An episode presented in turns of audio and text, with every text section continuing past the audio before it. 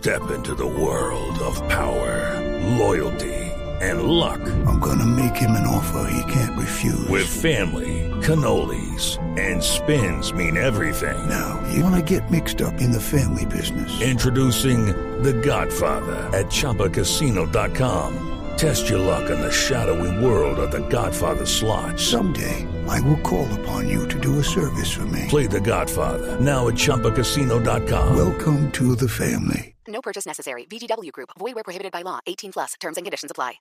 radio.com. Los acompañamos como siempre para entender lo que pasó y entender lo que viene.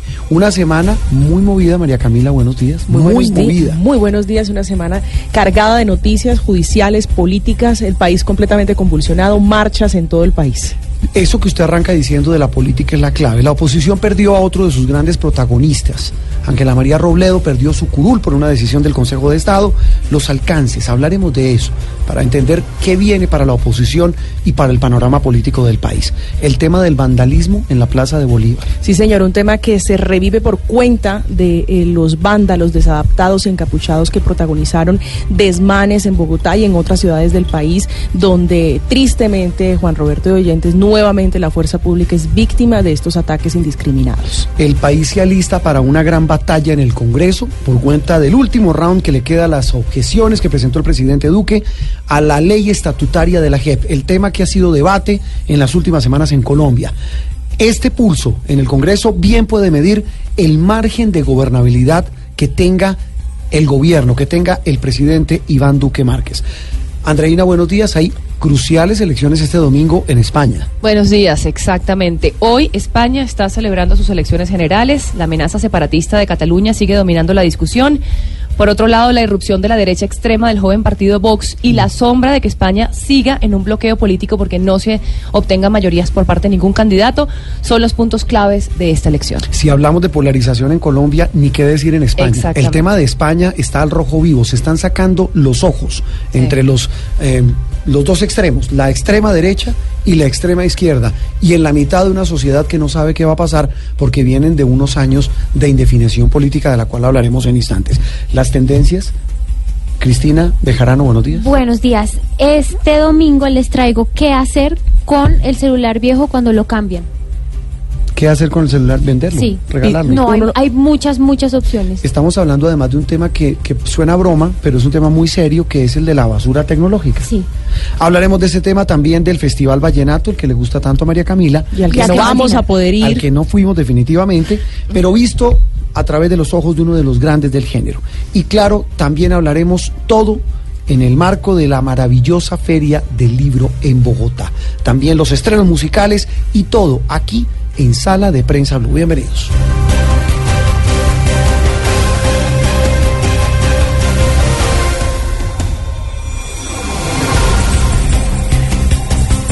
Esto es Sala de Prensa Blue.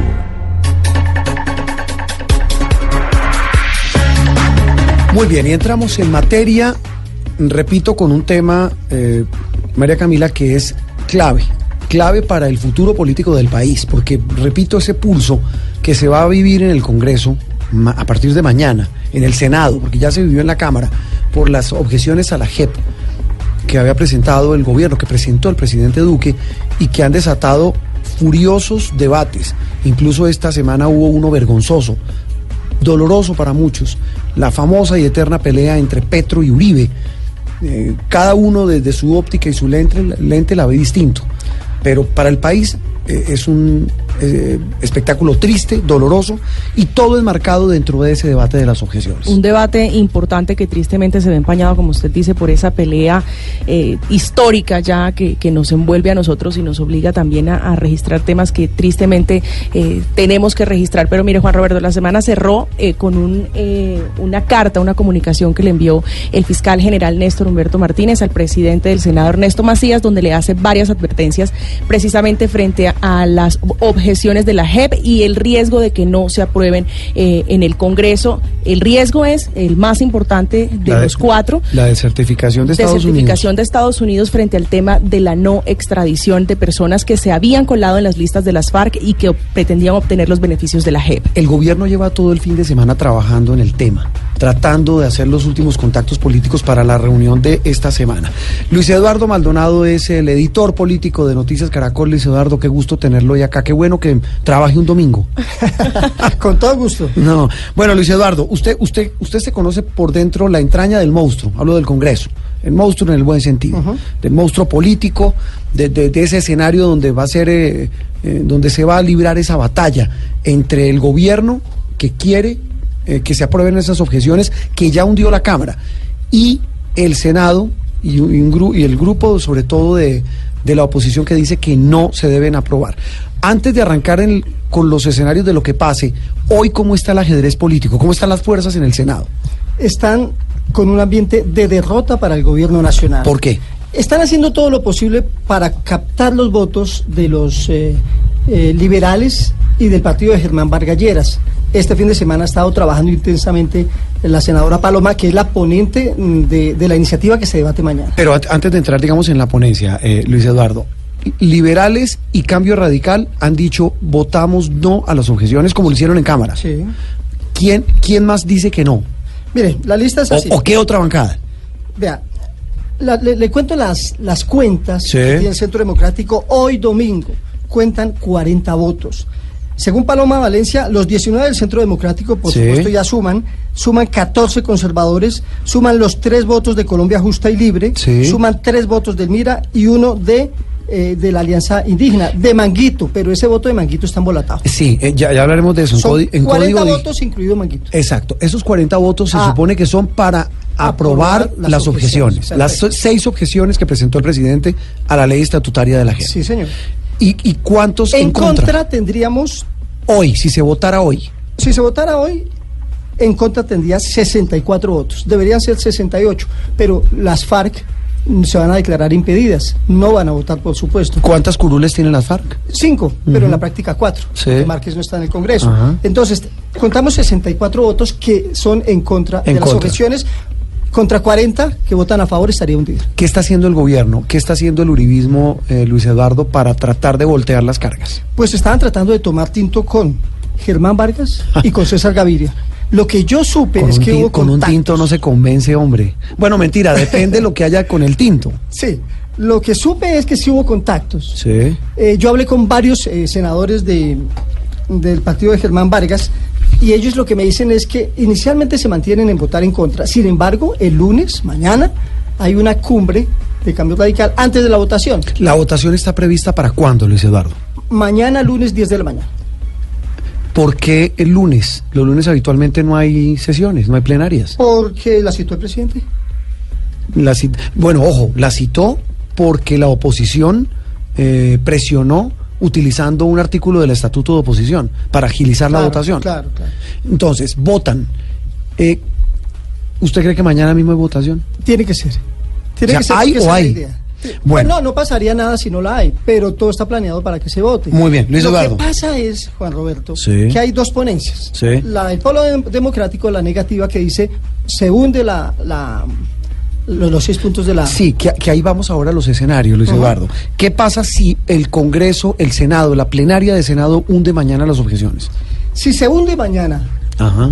si se hunde eh, la propuesta del gobierno de, de los seis puntos, Sí. no pasa nada con el proyecto original aprobado en el Congreso. No ¿Qué pasa- significa que no pasa nada? Que no se afecta.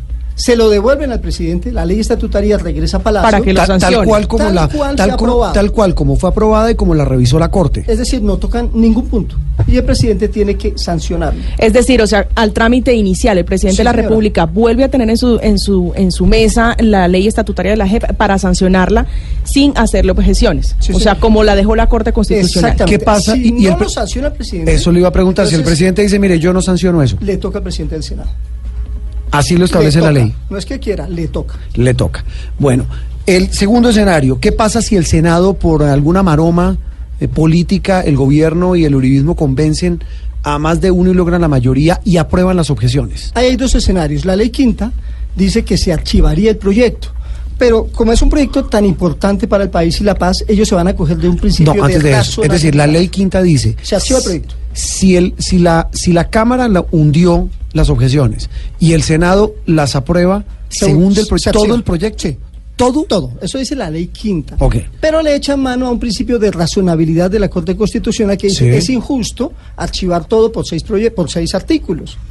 Entonces se archivaría Entonces, únicamente Las, las objeciones y lo demás se No, los 153 artículos se ah, los, ah, los seis artículos objetados, Cuando hay diferencia entre una Cámara y otra, se archiva. según esa interpretación del- Es- de esa sentencia de, la, Corte. Constitucional. Entonces se salvarían los 153 artículos restantes. No se, no se archiva todo el proyecto. Bueno, Luis Eduardo, ¿usted cu- hace cuánto cubre usted Congreso? 18 años más o menos. Más. 18 años. Claro. 38 años. Luis Eduardo, ¿qué le, di- ¿qué le dicta a usted esa experiencia de cubrir Congreso? ¿Qué, qué va a pasar mañana? que el gobierno va a salir derrotado, pero una derrota impresionante mirando la votación y lo- el conteo que estamos haciendo Mm. acá. ¿Quiénes, Aunque quiénes están serán los haciendo grandes maromas. derrotados si la, si la ley estatutaria no, pues el pasa como tiene previsto el el, presidente Uribe.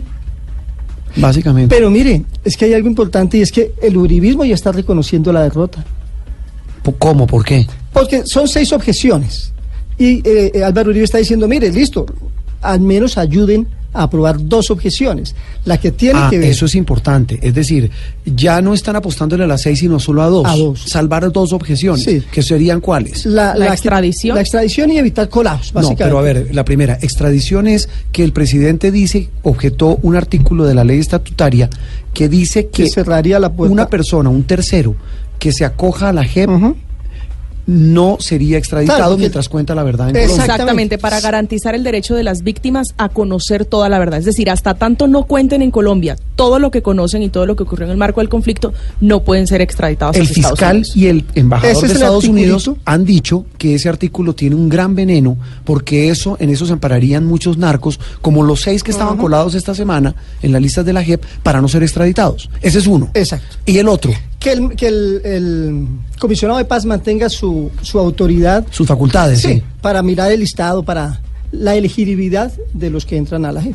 ese, ese filtro que hace el comisionado, la carta del, del Sí. fiscal general advierte que, aún teniendo las facultades del comisionado de paz, se colaron 70, da a entender como qué sería si el, el comisionado no tuviera, no esas tuviera facultades. Pues él fue el que puso el dedo en la llaga esta semana con este tema. Esta noche a las 7 en Noticias Caracol vamos a hacer una emisión especial precisamente sobre este tema, todo el panorama. Usted me dice que el gobierno sigue trabajando todo este fin de semana.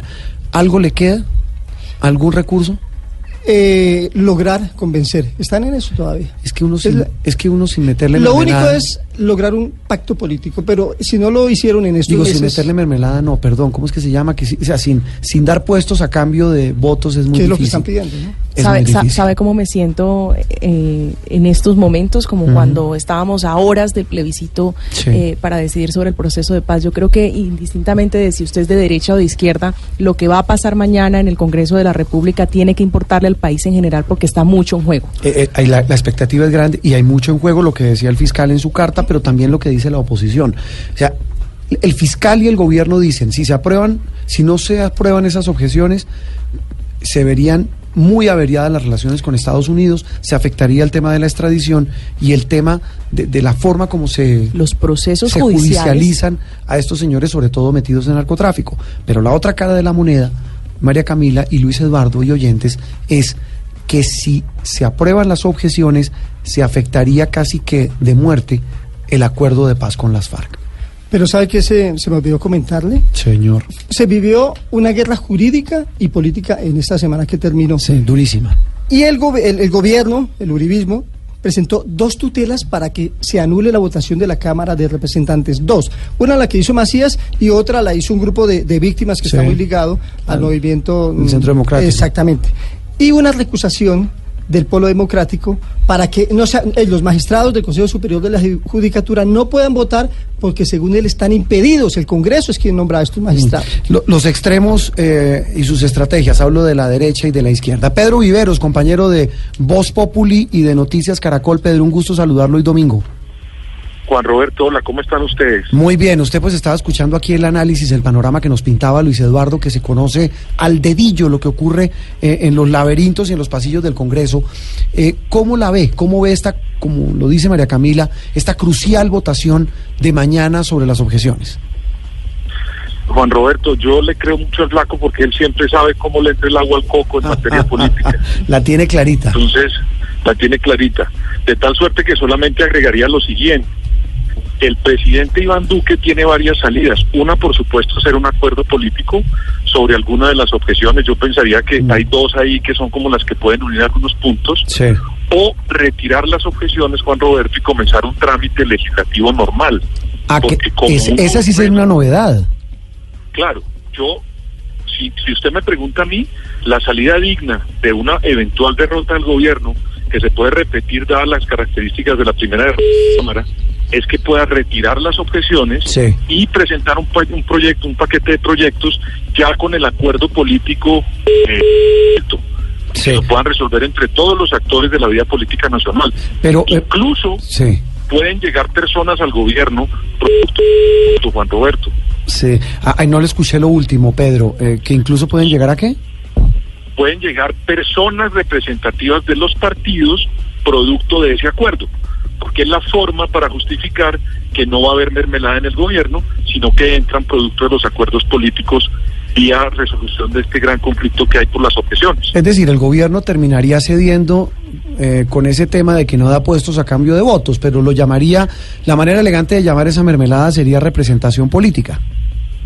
Pues Juan Roberto, era como siempre se había Mm. hecho la política en Colombia Sí. y en el mundo, Sí. cuando existían los partidos sólidos, donde había mayor, bancadas mayoritarias, acuérdese los pactos de caballeros cuando Sí. el Frente Nacional, pues digamos, esos fueron resoluciones vía acuerdos políticos importantes. Mm. Aquí se disolvió un Congreso, Juan Roberto, cuando en la Constitución del 91 el Congreso de Colombia se disolvió vía un acuerdo político de los partidos. De tal suerte que eso se puede hacer siempre y cuando, por supuesto, haya unos proyectos de alcance nacional, Mm. como es el acuerdo de paz en Colombia. Sí, para, para- eh, eh, sobre todo por un tema, eh, Pedro, y yo creo que la gran conclusión de todo esto es que en medio de esta minucia política, esta técnica jurídica, esta serie de interpretaciones, lo que está en juego es el futuro del país, porque es que después de ver lo que pasó esta semana, de nuevo la enésima pelea entre Uribe, entre el expresidente Uribe y el ex eh, alcalde Gustavo Petro en el Senado, hay que buscar algún tipo de consenso para terminar o mitigar esa polarización que nos tiene de verdad y a buena parte del país hastiados, Pedro. Pues mire, Juan Roberto, por eso hice el gesto o, o manifesté cuando usted estaba hablando como una especie de indignación frente a lo que aconteció en el Congreso. Sí. Porque el Congreso de la República, uno puede de- debatir con argumentos con la oposición o con el gobierno de turno, Sí. pero lo que uno no puede hacer es ofender a las personas, Juan Roberto.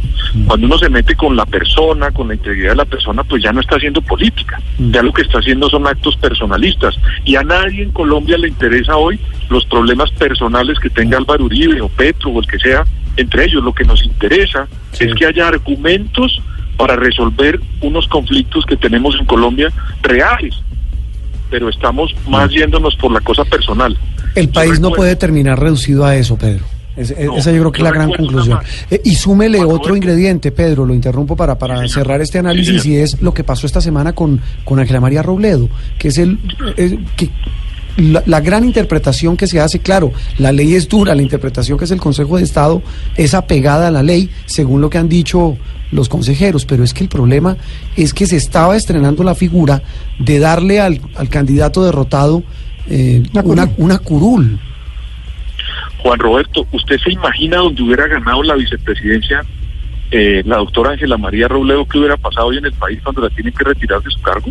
No. No, pues imagínese. Porque lo que, lo que la gente hoy se está preguntando es que la retiraron como miembro del Parlamento.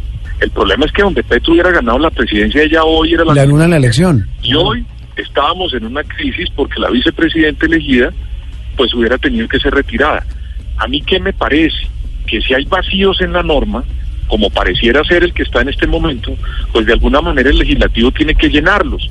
Porque lo que no puede pasar es que una persona que se gana una curul no en la elección de Congreso, sino por ser la vicepresidente o la fórmula vicepresidencial derrotada, pues termine saliendo del Congreso porque hizo doble militancia. Mm. Y por eso me refiero a lo de si ella hubiera ganado la vicepresidencia. No, pues ¿Qué imagínese. hubiera pasado y en qué crisis estaríamos hoy? Ahí es donde si hay un vacío hay que llenarlo. Sí, y hay que llenarlo de una manera positiva. Claro, y sobre todo un vacío que no genere más polarización de la que ya tenemos, porque esto también alimenta a quienes dicen que en Colombia no se puede hacer oposición, Pedro. No, de acuerdo. Ahora, yo lo que creo Juan Roberto, es que también por el otro lado, el lado de la, del, del tema jurídico, Juan Roberto, es que en Colombia tenemos que entender que los tribunales en algún momento tienen que cerrar definitivamente los procesos. Porque mire usted lo que pasa, cuando un determinado estamento importante o una corte se pronuncia, Sí. inmediatamente recurrimos a una tutela. Cuando la tutela se pierde, nos vamos a la corte, la corte Interamericana de Derechos Humanos y nunca cerramos definitivamente los procesos jurídicos. Yo creo que ahí, por ejemplo, hay un tema que deberíamos estar pensando los colombianos resolver y no estar lanzándonos epítetos personalistas entre los políticos de turno. Muy bien, nuestra eterna política, nuestra eterna batalla política. Pedro, muchas gracias. Lo dejamos descansar hoy domingo. Sí, Gracias siga leyendo prensa. Estoy listo. Un abrazo, saludos. Pedro Viveros, sí señor, un abrazo. Pedro Viveros, compañero de Voz Populi, de Noticias Caracol, Luis Eduardo. Entonces nos vemos esta noche en Noticias Caracol y mañana hay que estar muy pendiente Le de esta cuento un votación. detalle final. Le A ver. acabo de escribir a la senadora Paloma Valencia. Ella tiene que llevar, bueno, ya radicó su, su ponencia, diciendo aprueben las objeciones. Y le Sí. pregunto, senadora, ya le respondió César Gaviria y Germán Vargalleras, ¿van a apoyar las dos objeciones? Y me dice, comillas, lo están examinando. Y mañana se vota. Y mañana se vota. No alcanza, esto puede no pasar, alcanza. pero esto puede pasar cualquier cosa. Sí, en política nada Es dinámica. En, po- lo- en política no hay muertos, se lo garantizo. Muy bien, Luis Eduardo Maldonado de Noticias Caracol, con el tema sin duda del- de la semana que pasó y de la que viene, eh, la batalla por las objeciones en el Congreso. En instantes hablamos de música, hablamos de elecciones en España y hablaremos con Blado de la Feria del Libro, pero también de la caricatura de la vida nacional.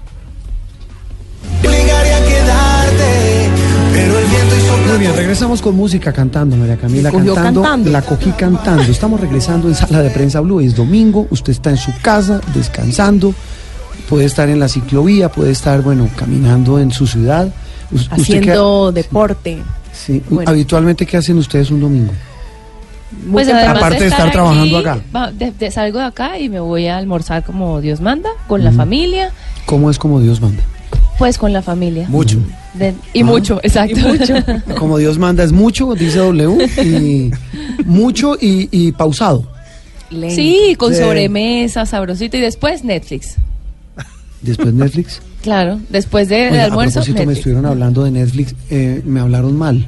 Y vi un trino, no sé de quién fue esta semana, que decía que ya casi uno no encuentra cosas que si buenas uno se demora, que, que si Mm. se demoraba igual que esa persona para encontrar algún Pero- producto interesante en Pero bueno, pero queda todavía Cabe destacar que después me conecto a Noticias Caracol y no por y no Ojo con por eso. hacer Ok. el Ojo o sea, con eso. No patear la lonchera. Esta No. noche la esperamos, mejor dicho, el lunes tiene examen. Ok, María Camila, ¿qué hace un domingo? El domingo salgo de aquí, me voy a mi casa, eh, me reúno con mi hermana, mi sobrino, que me tiene embobada, ya lo he dicho muchas veces. Ese es el parche. Ese es el parche. Eh, completamente familiar como Andreina, almuercito y luego a ver Noticias Caracol, por supuesto. Eh, no, pues tan juiciosas, qué aplicadas. Eh, Cristina, no me diga, no termine con lo de que termina viendo el noticiero. No, eso me pareció muy lambón, la Sí, verdad. sí, yo no voy a decir eso. Perdón. Pero ¿qué hace Cristina un domingo? Yo Después de salir monto, de acá de los monto estudios y me baño después y, y ya. no todo. necesitamos tantos No, detalles. el detalle de la bicicleta me interesa. ¿Cuánto, ¿Cuántos kilómetros? No, hago una hora. Siento que eso es suficiente. Mira lo que dice Rubén, que debe ser bicicleta de canastica. Esa No. de, de- Seguro, tiene pura pinta. De sonidito, ¿cómo es la campanita? La esa? campanita. Es exactamente esa y ahí llevo mis peluches y todo y el Peluches Bueno, bicicleta y qué, y qué más. y Netflix también. Y Noticias Caracol al final del día. Sí, también. Tiene un unicornio por bicicleta. Un unicornio de bicicleta. W, esta nueva canción, la de Cepeda y Morat. Buenos días para todos. sea, la Lebulina, la No, más no, no, chiquita no, del no, grupo. Para nada, no. Lo que pasa es que salen arcoíris. Bueno, eh, estamos a esa hora oyendo Déjame ir, la nueva canción de Andrés Cepeda, que ya entró en la onda de lanzar canciones cada rato. Sí. Porque pues así anda el mercado musical, que el artista tiene que ir sacando cada Oiga, 15 días antes- una antes canción. un artista sacaba canción cada dos años, cada año. Ahora es cada Ahora es semana. ¿no? cada semana, exacto. Pero, pero es que el, el- el mercado funciona así ahora. Antiguamente salía el álbum con un sencillo. Sí, y se demoraba y el se otro. demoraba el otro sencillo, etcétera, etcétera. Ahora no, ahora van sacándole sencillos y dependiendo del éxito de cada sencillo o del grupo de sencillos, con ese eh, con esos sencillos arman el álbum. Es decir, ya es al contrario, ya es dependiendo Sí. de qué tantos sencillos haya, ya se puede lanzar el álbum. Por eso no hay álbum nuevo todavía de Cepeda, pero ya hay tres canciones para el nuevo álbum. Y la moda ahora, perdón, perdón Juan Roberto, Sí. la moda ahora es los, Los dúos. Los dúos. Exacto, las Eh, colaboraciones. Las llaman. colaboraciones que llaman en el Escuchemos un Mundo de la pedacito de, música. esta colaboración de Cepeda y Morat. De repente llega un beso y toca improvisar. Culparé a tus labios rotos y a tus bailes lentos. Que no fuimos capaces de Ya en reaccionar. instantes hablamos, Andreina, de las elecciones en España, que eso está buenísimo. Si aquí lo de las Sí, objeciones sí, sí, sí. está buenísimo, lo de España está... Es hoy, ¿no? Elecciones hoy en España. Hoy. Antes de eso, Cristina, hablemos de Twitter. Hubo varias noticias esta semana sobre esta red social vilipendiada, atacada, criticada, pero usada. Sí, es de las más usadas. Le tengo las cinco personas que la gente más sigue en Twitter. No, pero antes cuénteme la reunión de Trump. Ah, vale, con Jack Dorsey, el, el CEO de, Twitter. de Twitter. ¿Qué pasó en esa reunión en la Casa Blanca? Trump lo citó a la Casa Blanca para preguntarle por qué había perdido usuarios Pero además lo hizo habiendo trinado contra Twitter. contra Twitter. Decía sí, que era discriminatoria, que, que lo era atacaban. una pelea política, un juego sucio. ¿Y qué le respondió el señor de Twitter? El muchacho, porque es un pelado. Sí, Jack Dorsey le intentó explicar a Trump que lo que pasa es que Twitter está eliminando las cuentas falsas. La famosa depuración de la que usted alguna vez nos habló Sí, acá. y por eso es que Trump ha perdido tantos seguidores. ¿Esa depuración se hace a todas las cuentas? No sé cómo hacen la, la- O a las la- demás influencias. Pero lo que hacen es borrar, borrar los bots y las cuentas falsas que en verdad no son personas. Y uno de los que se vio muy afectados pues es Trump porque perdió muchos seguidores. Mm. Eh, y, eh, y eh, este señor le dice, mire, eso simplemente es una depuración. Sí. Pero aún con depuración y todo, ¿cuáles son los cinco más eh, bueno, los cinco más influyentes? son la primera, Katy Perry, la cantante. Sí. Después va Obama, Barack No, pero cuando Obama. dice influyentes, ¿cuántos seguidores tiene? 107 millones 252 mil 352. Estos tiene eh, la cantante. Katy Perry, Katy sí. Perry. Obama, Obama, ya le digo exactamente el número. Por encima de Barack Trump. Obama, por encima de Barack Obama y de Trump. Trump ni siquiera está en los cinco. ¿No? No. Bueno, este Obama. Barack Obama, 105 millones 882 mil 335. Ajá. Después viene Justin Bieber. Sí. Eh, Mario Pinta el grupo, ¿no? Mario Pinto. después va Rihanna. Sí. Y después va Taylor Swift. O sea, el- la noticia es que un político se le coló a los cantantes. Exactamente, Esa es la sí, noticia entre los cinco, en el top cinco de los más influyentes. Y eh, colombianos, la primera colombiana en aparecer es Shakira, Ajá. ¿Cuántos que seguidores? ocupa el puesto número 19 con 51 millones 117 mil 178 seguidores. Ajá. 51 millones de seguidores. Sí, en Twitter. 51 millones de seguidores. Bueno, muy bien. En instantes hablamos de las elecciones en España, que también se libran en las redes sociales, hablando de las fake news y hablando de la política que hoy se ha transformado por cuenta de la nueva sociedad. Tú lo sueltas.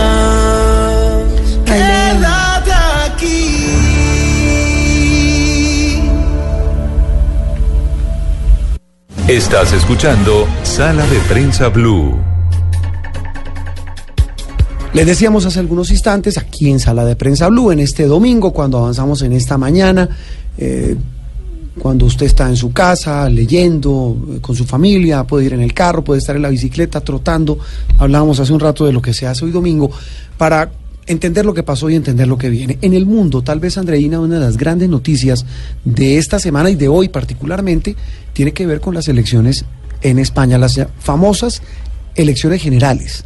¿Qué se elige hoy en España? Exactamente. España, como sabemos, es un régimen parlamentario, entonces se eligen los diputados del Congreso, que son, si no me equivoco, 350 diputados, eh, y de allí sale también la jefatura del gobierno. Dependiendo las mayorías que Dependiendo se de en las mayorías, exactamente. Eh, ¿Qué pasa? Bueno, que todo parece indicar, aunque desde el lunes pasado no se pueden publicar encuestas, todo parece indicar que ningún, que ningún candidato va a obtener las mayorías. Sin embargo, Pedro Sánchez, el actual jefe de gobierno, que recordemos llegó allí eh, al poder el año pasado gracias Sí. a una moción de censura a Mariano Rajoy. Este eh, es el del PSOE. el del Partido PSOE, Obrero exacto. Español. Él está a la cabeza de las encuestas, las últimas encuestas que se pudieron conocer. ¿Quiénes están midiendo en las elecciones de España hoy domingo? Primero, como bien dije, Pedro Sánchez del, Pedro- del Partido Socialista Obrero Español. la izquierda. Les- exacto, que es de izquierda. Luego le sigue Pablo Casado del Partido Popular. eh, La derecha. que es derecha y ha, y ha precisamente, digamos que, eh, vuelto al Partido Popular eh, eh, aún más conservador bajo su, su jefatura. Eh, recordemos que el, eh, ellos Ese es el partido del que había salido, Rajoy, el partido tradicional español de la derecha, Exacto. etcétera. Luego está Pablo Iglesias con Podemos, Sí. que es un partido que nació en el 2015 precisamente para rebatir de alguna manera ese bipartidismo de España que siempre ganaba o el PSOE o el PP. Pa- eh, Pablo Iglesias, tanto Eh, el Pablo famoso, Iglesias. El famoso, lo que llamarían los expertos el outsider, el hombre que no era Exacto. político, el que nada tenía que ver con el tema, el anti-establecimiento. Exacto, extrema izquierda, Sí, debo decir además. sí. Eh, y por último está Albert Rivera, que es el de Ciudadanos, que es el otro partido que también, digamos que quitó ese establishment del bipartidismo de, eh, en España con Ciudadanos, que es un partido de centro derecha, es un joven de 39 años, lo que llama mucho la atención de estos cuatro candidatos que todos son muy jóvenes. Tienen eh, Rivera 39, Pablo Iglesias 40, Pablo Casado 38 y Pedro Sánchez que tiene 47. Son todos muy jóvenes. O sea, digamos que también es una nueva camada de políticos lo que está llegando en este momento a las Sí, elecciones. y ahí hay que mencionar, si mencionamos a Iglesias, que es el de, el, el de Ciudadanos, que es la izquierda eh, extrema, hay que mencionar que la gran vedette de estas elecciones tiene que ver con el famoso movimiento Vox, que es la extrema derecha, es decir, la polarización total en España. Absolutamente. Y para hablar de ese tema, que es uno de los fundamentales de estas elecciones, tenemos a nuestro invitado, que es Daniel Bosque, un colega periodista que está radicado en Madrid, trabaja para la AFP, es corresponsal desde la capital española. Daniel, ¿cómo estás? Buenos días, bienvenido a Sala de Prensa Blue. Hola, buenos días Andreina, buenos días Juan Roberto. Bueno, Daniel, eh, precisamente retomando lo que acaba de decir Juan Roberto eh, sobre la irrupción de la extrema derecha con este joven partido Vox, eh, ¿cuáles son los pronósticos? ¿Qué se espera de la llegada de este partido a la escena nacional eh, española? Eh, Vox es, como decía Juan Roberto ahora, es la, la gran vedette seguramente de estas elecciones, pero es un poco incierto con qué fuerza va a irrumpir. Eh, los sondeos apuntan a un 10% de los votos, pero también se habla que puede haber voto oculto, entonces no sabemos exactamente cómo, cómo acabará entrando en el, en el Congreso. Además hay mucha volatili- volatilidad en el, en el voto de la derecha, especialmente, con lo cual sabemos que entrará, no sabemos exactamente con qué fuerza y en qué medida podrá decantar el, un futuro gobierno. Sí, Daniel, ahí la gran pregunta que se hace la gente aquí en Colombia, que no conoce mucho de la política española, eh, tiene que ver con lo que está en juego. Si uno pudiera hacer un dibujo, un mapa, una fotografía para unos oyentes en Colombia que, repito, no conocen mucho del tema de la política española, ¿usted cómo lo haría? Eh, está complicada la política la política española ahora para y, seguramente es, es difícil simplificar hacia afuera, pero por decirlo así, en cuestión de pocos años eh, el bipartidismo, digamos que se ha roto, PSOE y PP ya no, no son los únicos grandes partidos, ya han entrado Ciudadanos, ha entrado Podemos, ha entrado Vox, pero aún así eh, aunque hay cinco partidos, se mantienen como dos bloques ahora mismo. Un bloque de izquierdas con el PSOE, que ahora parece que está muy fuerte, y Podemos, y luego un bloque de derechas con PP, Ciudadanos y Vox. Se han planteado las elecciones un poco como una elección entre las dos Españas, por decirlo así, la, la España progresista y la España más conservadora, por decirlo de algún modo, y con un con un tema crucial de fondo que es la cuestión territorial, la cuestión catalana, porque seguramente no se entiende el ascenso de Vox sin el- la, la cuestión de, de Cataluña, del Claro, con el nacionalismo. Recordarán Mm. eh, efectivamente el intento de, de, de secesión que hubo en 2017 que ahora la- las cosas están más calmadas pero pero todavía el independentismo sigue siendo fuerte y el debate en España ahora mismo es el se basa en, en la cuestión territorial en si tiene que haber más autonomía o incluso un referéndum de autodeterminación para Cataluña como por ejemplo defiende Podemos o una involución a la, al- del Estado autonómico que, que se ha desarrollado desde en las últimas décadas. Sí, es Daniel eh, Bosque, periodista que está en este momento en Madrid, hoy día de elecciones, hoy domingo. Daniel, tal vez una, una pregunta final. Eh, basado en ese mapa, en esa radiografía que usted nos hace, que es eh, fidedigna de lo que pasa en el panorama político español, eh, todo parece indicar, lo decía Andreina, que no va a haber una mayoría de ninguno de los dos extremos, ni del centro tampoco. ¿Eso va a implicar que qué? Que el que llegue como nuevo jefe de gobierno, ¿qué le toque hacer? Eh, tendremos que esperar seguramente, pero para simplificarlo hay como cuatro escenarios. El primero es un gobierno del PSOE con Podemos y seguramente apoyado en alguno de los partidos nacionalistas, ya sea vasco o catalanes, aunque es una opción que al PSOE no le gusta, especialmente con los independentistas catalanes. Bueno, porque ya le ha costado caro a Pedro Sánchez haberse aliado con, los independentistas. Eh, efectivamente, al final su acercamiento a los independentistas ha sido el, el gran ataque de las derechas durante la campaña. Luego un segundo escenario que sería una- un tripartito de derechas, de PP, Ciudadanos y Vox, como se hizo en la región del sur de, de Andalucía hace en diciembre, pero que la- los sondeos parece que apuntan a que no sumaría. Y luego hay una opción poco probable que sería una como una coalición de centro entre PSOE y Ciudadanos. No es una opción descabellada, por decirlo así, en cuanto ideológicamente. De hecho, Pedro Sánchez y Albert Rivera ya pactaron en, en 2015, pero ahora Rivera ha tomado un giro más hacia la derecha que y, y- y dice que no pactará mm, bajo ninguna circunstancia con, con Sánchez. Así que parece difícil que se produzca esa tercera opción. Pura, pura mecánica política. Daniel, eh, antes de eso, eh, una, un elemento en la escena política española, igual que en lo que pasó en las elecciones de Estados Unidos, igual que pasó en Colombia, igual que pasó en las elecciones en Brasil, tiene que ver con las falsas noticias, con los ataques en redes sociales. Hablábamos hace un instante de los eh, más influyentes en Twitter. En el caso de España, veíamos que incluso en uno de los debates, eh, decía el país de España, eh, tal vez el, el gran debate de la televisión es- de televisión española. eh, mientras hablaba Pedro Sánchez, el actual eh, candidato y jefe de gobierno, salían cadenas de falsas noticias contra él y su gobierno durísimas, casi que en simultánea. ¿Qué tanto han pesado las fake news y estos ataques eh, a través de las redes en, el- en la campaña política española?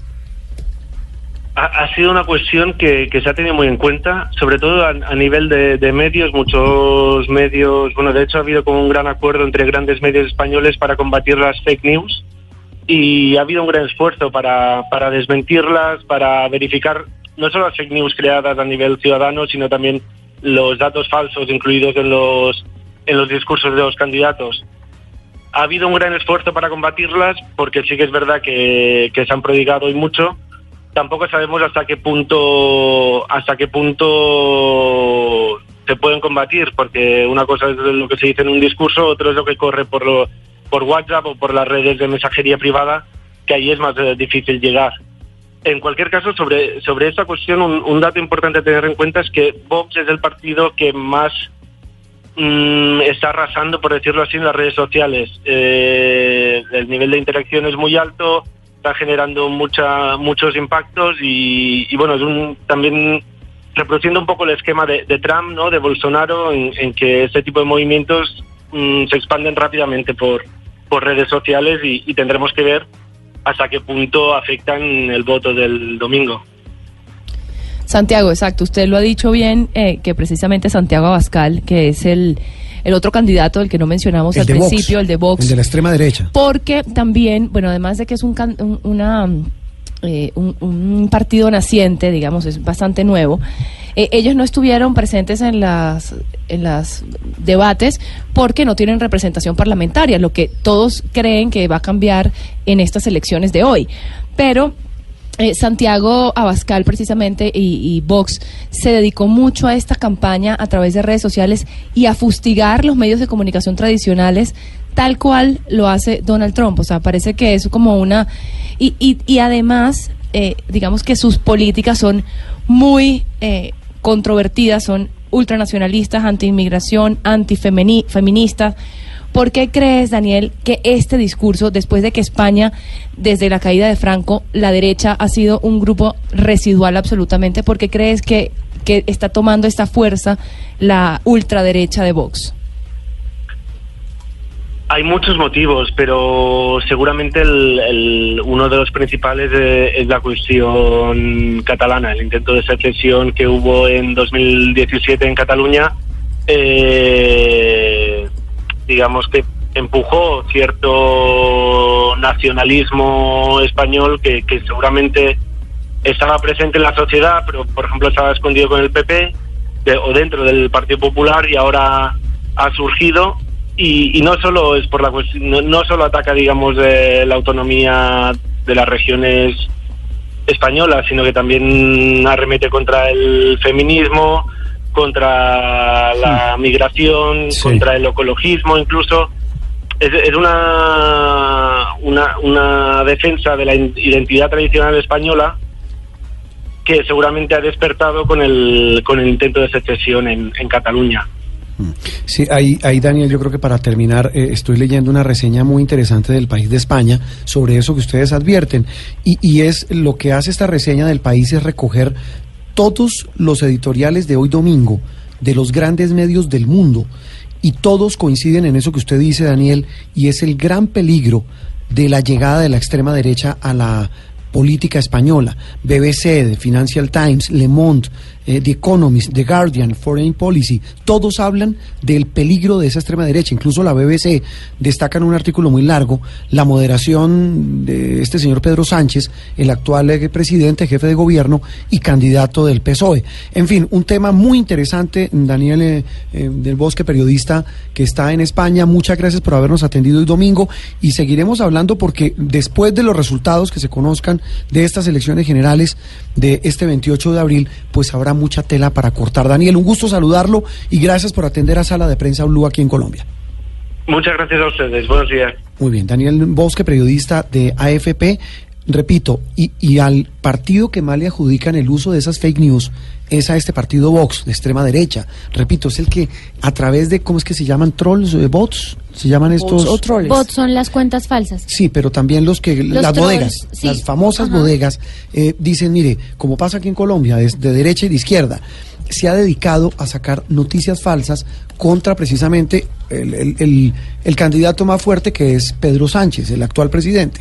Y eso ha llevado incluso a reflexionar en Colombia, María Camila, sobre el tema de las falsas noticias, previendo lo que ya se viene. Ya lo estamos viviendo, lo vivimos en las elecciones del año pasado, pero en las que vienen sí que se va a ver el tema de las falsas noticias. Un dato eh, breve para antes de pasar al tema puntual de Colombia. Seis de cada diez españoles están, digamos, expuestos a las falsas noticias. Esto lo reveló un estudio de la Universidad de Compluten- Complutense de Madrid, que reveló que el 86% de la población en general en este país eh, le cree a las falsas noticias. Es- qué peligro, ese es el gran riesgo. peligroso. Hay un frente común, Juan Roberto, eh, no solamente en Latinoamérica, también en Europa frente a las falsas noticias o llamadas también bulos en España. Sí. En Colombia, la registraduría, como usted lo anunciaba, eh, creó una plataforma diseñada exclusivamente para que los electores no se dejen engañar de caras a las próximas elecciones regionales y, y que consulten. Esta herramienta lo que va a permitir es consultar en tiempo real, por ejemplo, que es un eh, delito electoral, eh, si por ejemplo uno u otro candidato está inhabilitado. Pero Generalmente eso que tiene que ver con las falsas noticias. eso tiene que ver con las falsas noticias en el sentido de que a través de redes sociales, principalmente WhatsApp,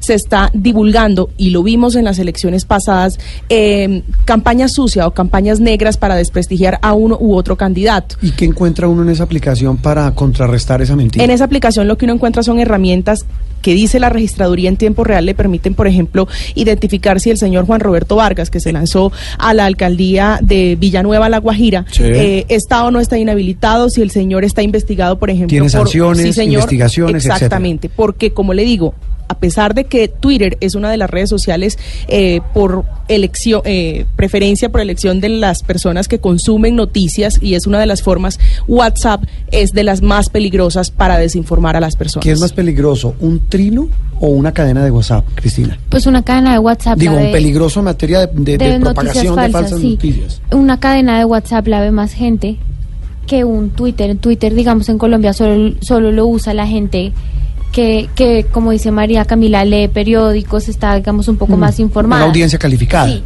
Eh, WhatsApp sí lo tiene todo el mundo, lo usa todo el mundo. Inclusive también las cadenas en Facebook, que es más, También. más, es un, más masivo esa, esa red social. Sí. Qué peligro. Muy bien. El peligro de las redes sociales en España, repito, esa es una de las grandes protagonistas.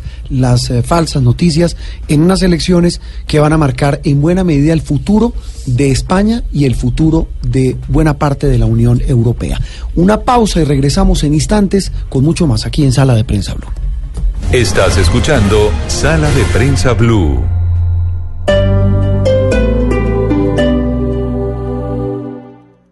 El Teatro Mayor Julio Mario Santo Domingo presenta al bailaor Israel Galván, gran exponente del flamenco contemporáneo, con el espectáculo La Edad de Oro, 3 y 4 de mayo, 8 pm. Compre ya sus entradas a través de primera fila o en taquillas del teatro. Apoya a Bancolombia y Caracol Televisión. Invita a Blue Radio y Alcaldía de Bogotá. Más información www.teatromayor.org. Código PULEB IDS 110. Respuestas largas. Señor ministro Botero, ¿cuál es la conclusión al final? Pues esta es una historia larga que si hay un minutico yo se la trato de resumir. Sí, señor. Respuestas cortas. ¿Qué le decían los funcionarios de migración, además del bienvenido presidente, decían otra cosa? No.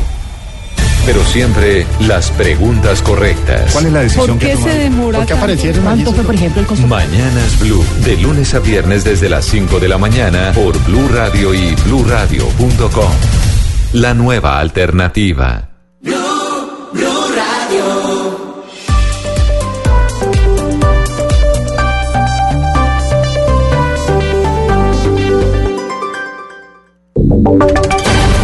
Voces y sonidos de Colombia y el mundo en Blue Radio y bluradio.com. Porque la verdad es de todos. 11 de la mañana, dos minutos, actualizamos información en Blue Radio. Atención, las autoridades dieron de baja a alias Harry, un disidente de las FARC que delinquía en el norte del Cauca. Fabrit Cruz. Arias Harry fue hallado en una vivienda en jurisdicción de Corinto, departamento del Cauca, y perdió la vida al resistirse a la captura por parte de unidades de la policía de departamento Cauca. Pertenecía al sexto frente de las disidencias de las FARC y era el hombre más buscado en esa región del país. Era señalado además de participar en la emboscada de seis uniformados en Corinto, en la que el subintendente Luis Alfonso López Barón perdió la vida y otro uniformado más terminó herido, además de la masacre de cuatro personas más en el municipio de Miranda. Hugo Salas, personero de Corinto. Por los atentados de Corinto, el- la, por los muertos de policías, lo acusan del- de, lo- de la masacre de Miranda, del, sí, los tiramientos a Corinto. De todas maneras, él es muy buscado. Yo creo que es el hombre más buscado acá en el Cauca. Recordemos que las autoridades ofrecieron 30 millones de pesos en su momento como recompensa por su captura. Desde el suroccidente del país, Fabrit Cruz, Blue Radio. Y viajamos ahora al departamento del Meta. Fue asesinado un hombre de 26 años en el municipio de La Macarena. ¿Qué se sabe de este crimen, Carlos Andrés Pérez? Eduardo, buenos días. Pues los hechos habrían ocurrido en la vía que el municipio de La Macarena comunica con el departamento del Caquetá. Al parecer, hombres en motocicletas se acercaron a las víctimas y su compañero y sin mediar palabra les dispararon. Uno de ellos falleció, como usted lo mencionó, y su compañero resultó gravemente herido. Gerardo León Mancera, secretario de gobierno, reveló una de las hipótesis que manejan las autoridades. 11.4 y en, a las 2 de la tarde se va a reanudar la audiencia de judicialización contra Juan Valderrama, el principal sospechoso de la desaparición de su exnovia, la sargento chilena, que hoy cumpliría 52 años de edad. Julián Mejía, ¿qué es lo último? Eduardo, precisamente lo que se sabe es que la familia de la sargento chilena Ilse Ojeda asistirá a esta audiencia de imputación de cargos en el Centro de Servicios Judiciales de Bucaramanga. Por ahora ya llegó la hermana que se llama Alejandra Ojeda, pero en horas, en pocos minutos eh, llegarán desde la ciudad de Bogotá una comisión de la Fiscalía chilena y también el hijo de la sargento de la ciudadana de este país. Precisamente la policía adelanta un fuerte operativo especial de seguridad en el Centro de Servicios Judiciales para prevenir alteraciones del orden público. Lo que ha dicho Juan Valderrama en las audiencias, en la audiencia que se desarrolló ayer en horas de la noche, es que es inocente. Nosotros, por supuesto, estaremos atentos a cómo avanza esta audiencia de imputación de cargos que se desarrollará a las 2 de la tarde en el Centro de Servicios Judiciales. Y se están conociendo detalles del accidente de tránsito en el que murió una niña y, hay otro niño gravemente herido en el municipio de Los Patios, en el norte de Santander. Allí un conductor en aparente estado de embriaguez estrelló contra una casa. Angie Telles.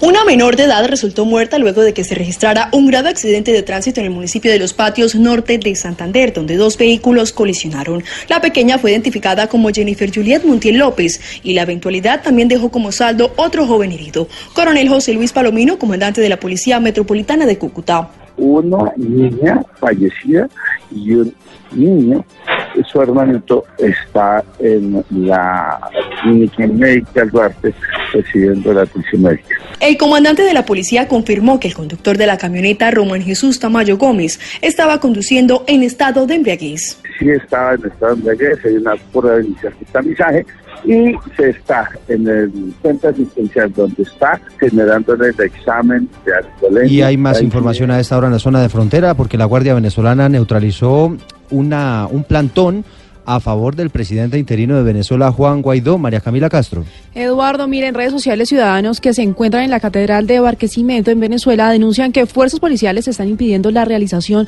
de un acto del presidente interino Juan Guaidó, impidiendo la instalación de la tarima donde se espera su llegada en las próximas horas. María Camila Castro, Blue Radio. Llegan los deportes, el ciclista danés eh, Jacob Fulkslang del equipo Astana se quedó con la victoria en la clásica Lieja-Bastonia-Lieja. El mejor colombiano fue Carlos Betancourt. John Jaime Osorio. Muy buenos días. El corredor danés Jakob Fulsan se convirtió hoy en el ganador de la Lieja Bastón Lieja, carrera de un día, la última gran clásica antes del Giro y la tercera carrera del tríptico de las Ardenas. Fulsan, que había sido tercero en la Amstel Gold Race hace ocho días y segundo en la Flecha Balona a mitad de semana, tomó hoy revancha y cerró el tríptico con una victoria en la más larga de las tres clásicas de las Ardenas. David Formolo fue segundo y Chapman tercero. Carlos Betancourt fue el mejor de los colombianos en el puesto número 15, Daniel Felipe Martínez llegó en el puesto 20 y Sergio Luis Henao en el puesto 29. Winner Anacona fue protagonista del día al integrar una de las fugas que más actividad tuvo en los 256 kilómetros de recorrido. Alejandro Valverde se retiró luego de problemas de salud y no pudo acumular su décima victoria en las Ardenas justo después de cumplir los 39 años de edad. El ciclismo con John Jaime Osorio en Blue Radio. 11.7, ampliación de estas noticias en blueradio.com. Seguimos con sala de prensa. ¿Qué es ser mamá? Ser mamá es enseñar. Es ser el centro, el comienzo y el final de la familia. Es hacer cada momento especial. Es unir las generaciones y pasar el legado. Tal como hace mucho tiempo, ella te lo pasó a ti. Super Arepa. La harina para hacer arepas de las super mamás. Trabajamos pensando en usted. Estás escuchando Sala de Prensa Blue.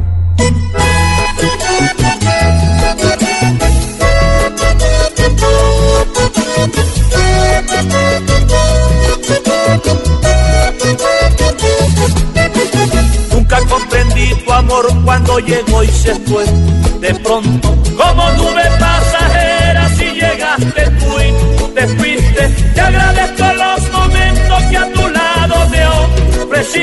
solo. Quisiste divertirte conmigo un rato, luego toda mi. Muy bien, nos quedó gustando. Hace ocho días le dedicamos buena parte del programa de Sala de Prensa Blue al vallenato, a este maravilloso ritmo, tal vez de lo más colombiano, lo decíamos hace ocho días, ¿qué colombiano no se sabe un vallenato? Sí, colombiano que se respete. María Camila apenas Así piensa. reniegue del vallenato, lo lleva en la no, sangre. yo tengo que decir una cosa públicamente. Uno no es que reniegue, es que uno no sabe. Sí. Los rolos no saben. Pero es que no tiene que saber para que le guste. Decíamos hace ocho días que, por ejemplo, en Bogotá gusta mucho el vallenato. En Santander, en Boyacá. Bueno, el rey vallenato es boyacense. Julián actual, el que nos está entregando el domingo pasado y que Sí, entrega sí. este año su corona. Pero es decir, no es fácil entenderlo. El vallenato no es un ritmo fácil. Pero yo tengo otra teoría. Es maravilloso. No necesita entenderlo o conocerlo para que le guste y Ah, no, disfrutar. y para quererlo. Exactamente. Eh, muy bien. Pues escuchábamos, eh, María Camila, usted que es la experta. eh, esto es Jorge Oñate, ¿no? El que Sí, señor, esto es Jorge Oñate, es, es Nunca comprendí tu amor, una ¿Eso es como canción para una maravillosa. Eh, André, es el vallenato favorito de Andreina, nos estaba contando. Sí, pues, me encanta. ¿Por qué? ¿Entusada? No, pero me parece que es el que uno canta así como con más gana, como con más ahínco, como... Sí, Sí, la vi con cerrada de ojo, arrugada de ñata. Sí, sí, sí, la vi. La vi. Cristina, aunque no lo crean, le encanta Manito el de vallenato. arañita, sí, eso es para bailar con Cristina es vallenatera Impresionante. A mí me encanta. ¿Le gusta el vallenato? Mucho. Voy a Valledupar, pongo flores a la, a la casica, todo. Curioso y chévere, digo, que las nuevas generaciones les gusta el vallenato, porque no- se supondría que no. Pero ojo, ¿el vallenato clásico o el Clásico. vallenato? El que, como este, Mm, a mí me gusta más Diomedes, la verdad. Tengo que ese que también es un clásico. A mí también. Pues Pero- sin ser experto, sí. repito, no soy experto. Irónico, con Cristina nos debería unir el periodismo, pero Rubén une es el vallenato. dice. Exacto. ¿Usted qué, perdón? Eh, no, con Cristina eh, lo paradójico es que nos debería unir el, el periodismo, pero nos unió en la redacción de Noticias Caracol el El vallenato. vallenato, sí. Y a Andreina también le gusta, veo. Sí, a mí me gusta, pero pues creo que ellas están en un nivel superior que yo. O sea, Mm. yo no lo pongo en el carro, pues. Eh, yo tampoco. Yo se No, lo no, pongo sí, a mentira. grito herido, Sí, sí, sí, sí, cierro mentira, el ojo, arrugo ñata Y suspira. y suspiro. Muy bien, pues el suspiro lo produce José Alfonso El Chiche Maestre. Él es el autor Este de es esta el canción. gran compositor de esta Claro, canción. nunca comprendí tu amor, que canta Jorge Oñate. Tiene como unas 12 interpretaciones famosas, pero esta tal vez es la más famosa. Esta es, esta es tal esta vez la más reconocida de Sí. Jorge Oñate, que es otro eh, cantautor eh, vallenato famosísimo, reconocido y respetado en el medio y, digamos, en el folclore vallenato. Muy bien, y hemos eh, eh, recuperado este tema porque están precisamente en el Festival Vallenato, la versión 52. Donde deberíamos estar nosotros. Allá estamos de corazón, allá estamos, allá nos invitaron y allá estamos. Eh, pescamos eh, minutos antes, estamos hablando con el Chiche Maestre, el gran compositor, que va a recibir un gran homenaje porque esta vez el festival, usted me corrige, va a tener no solamente eh, actividades en Valledupar, su sede natural e histórica, sino también en Patillal. Nos contaba el domingo pasado Juan Roberto, el presidente del Festival eh, Vallenato, que este año Patillal va a ser protagonista, uno de los grandes protagonistas eh, en, en esta fiesta maravillosa, colorida, de muchos sonidos. Y de allá es José Alfonso el Chiche Maestre, que nos acompaña esta mañana contándonos eh, mucho de su historia y de, de su inspiración, de su musa. Muy bien, pues maestro, es un gusto saludarlo hoy aquí en Sala de Prensa Blue. Buenos días, un abrazo a todos, Juan Roberto, Andreina, María Camila. Gracias por, este- por esta invitación y yo contento de poder compartir con todos los oyentes. M- Más contentos nosotros de escucharlo, de saber que está bien. ¿Cómo está de salud? Muy bien, gracias a Dios. Un poquito los bronquios, parece la, los cambios de clima, la presentación, en la brisa, el frío, el sudor. eh, a veces afectan un poquito, pero se tiene buen cuidado con eso y está uno atento porque de todas formas es prácticamente la, la nueva herramienta de trabajo de nosotros los cantautores. Es la misma nuestra, la suya, pues la suya es la voz, la nuestra también nos toca cuidarla. Maestro, ¿está en dónde? ¿En Patillal? ¿Lo, lo, lo pescamos en Patillal? No, casi. Estoy ¿Dónde en anda? En este momento. Vivo en las dos partes, en Valledupar. Yo vivo en Valledupar y vivo también en Patial. Estoy en las dos partes. Voy y vengo, voy y vengo. Eh, Patillal es muy cerca, Valledupar es uno de esos sitios maravillosos. Eh, pues lo hemos llamado, maestro, con la venia suya, escuchando eh, tal vez uno de los vallenatos insignia. De, todo el mundo la canta 3 de la mañana. Esto es 3 de la mañana, eh, con un despecho. ¿Por qué no nos cuenta un poquito de dónde viene ese vallenato? ¿De dónde viene, como decía Andreina, semejante monumento al despecho? bueno, son cosas que atraviesa uno. Esa fue de las primeras canciones, o es eh, una de las canciones de las primeras que hice. ¿De qué año Y es? Parece mentira. Esa hice yo como en el, el 80 y picón. Ajá. pero yo la tenía la tenía como de las primeras no le, no le tenía mucha confianza por decirlo así porque yo, porque no estaba yo como en mi presupuesto por decirlo así espiritual ser compositor. Componía mis cosas por ahí porque yo pensaba ser más acordeonero que compositor pero bueno la vida me jaló más para para la de la composición. Entonces yo esa canción la tenía ahí eh, guardadita porque era de mi primera yo dije esta canción de pronto tiene ese fundamento que yo de pronto los cantantes esto me están pidiendo en ese tiempo Jorge que fue quien interpretó le pidió eh, canción le pidió canción le di una canción pero de las actuales en ese tiempo que tenía.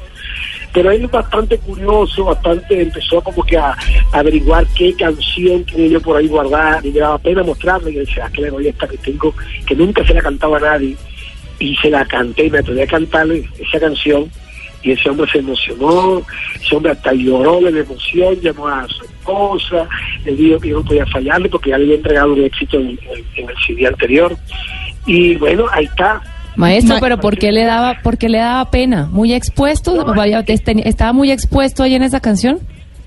No, no, no, pena era por, por, respecto a, a mostrar la canción como tal, porque de pronto no tenía ese, ese peso, era de las primeras canciones, yo no confiaba en mí, en mí como compositor, pensé que, que era una canción toda, eh, no sé, regular zona, por decirlo así, entonces no, eh, uno no sabe, porque no, no, no, no pensé estar yo metido en este en este lío de compositor, estar cantando las canciones a la gente. Sí. Entonces yo lo, yo lo que hice fue se la mostré y yo dije, bueno, que sea lo que Dios quiera. Se A la de Dios. única que tenía guardada. Sí, Maestro, la de Dios. pero Juan Roberto decía que esta es la canción que uno a las 3 de la mañana en pleno despecho pone para desahogarse. Pero sí quisiéramos que compartiera un poquito con, con los oyentes de Sala de Prensa Blue la historia detrás de este tronco de canción, como decimos en la costa. Ah, Muchas gracias.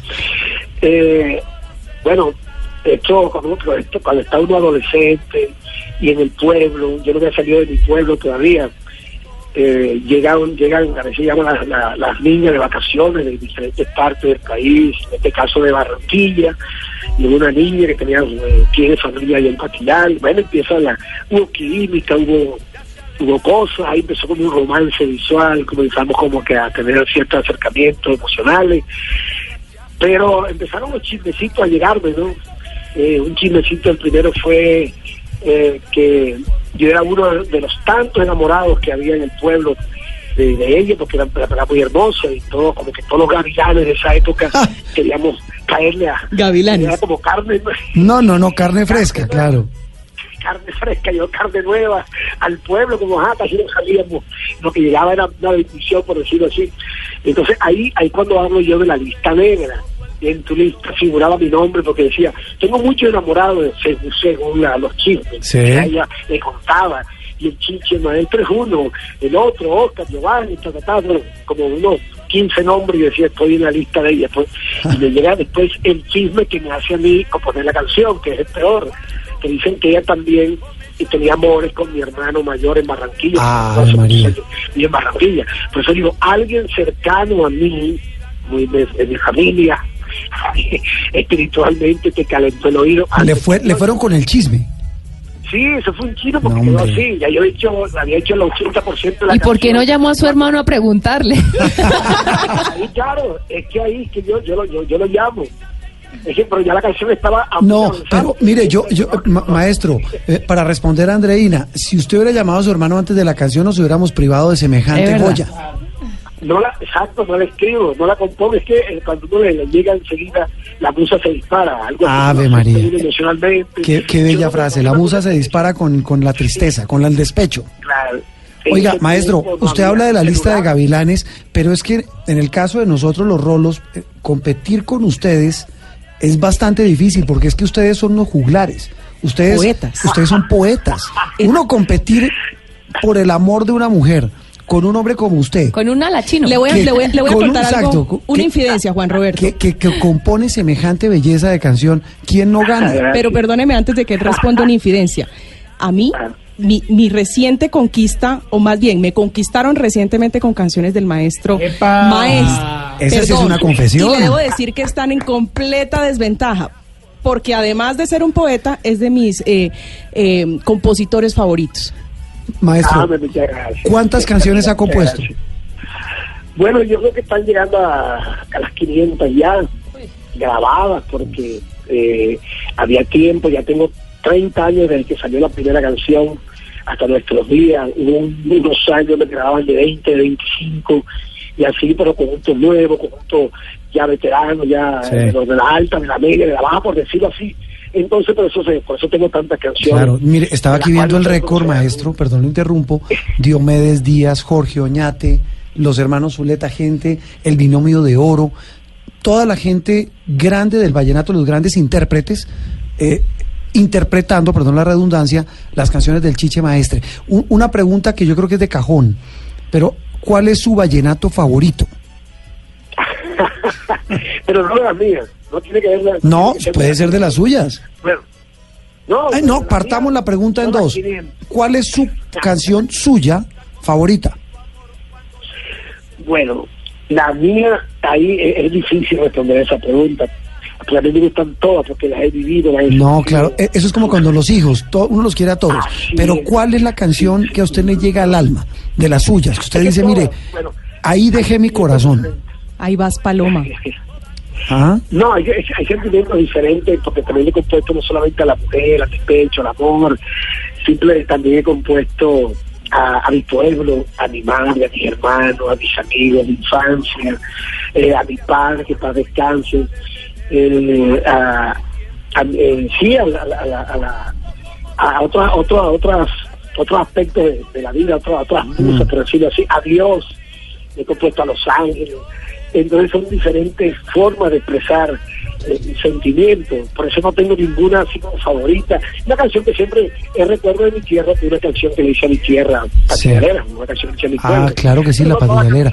Mire, maestro, y de las que no sean suyas, ¿cuál es la favorita del compadre? Yo crecí con, eh, tengo familia en eh, musical muy, cerquino, muy cercano, lógicamente. Eh, Freddy Molina, que para descanse, y Gustavo Gutiérrez. Hay una canción de Gustavo Gutiérrez ¿Qué es cuál? que me gusta mucho, parece que lo que la, la hubiera compuesto yo, me hubiera gustado escribirla. Se llama El cariño de mi pueblo.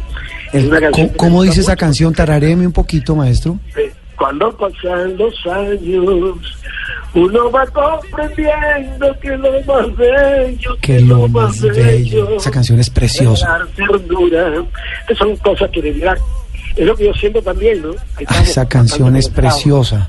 Ma- ma- maestro, eh, mm, lo, lo quisimos llamar simplemente para, para hacerle a través suyo un reconocimiento a tantos juglares, a tantos compositores e intérpretes vallenatos que nos llenan de orgullo a todos los colombianos. Ustedes realmente son el alma del pueblo colombiano a través de esta música bellísima, de esas letras.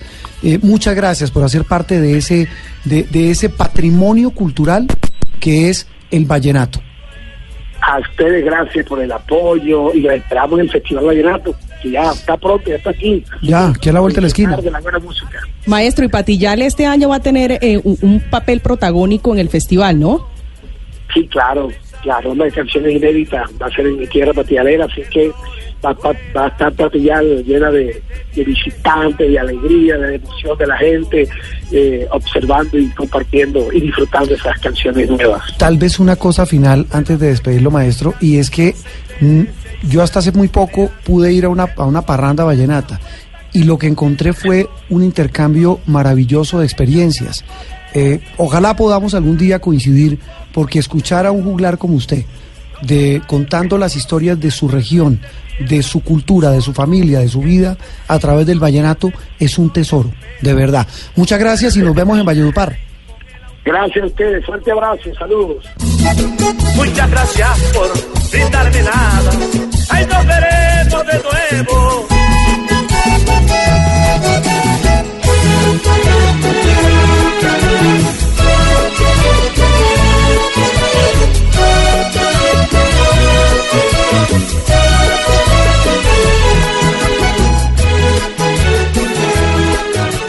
Esto es Sala de Prensa Blue.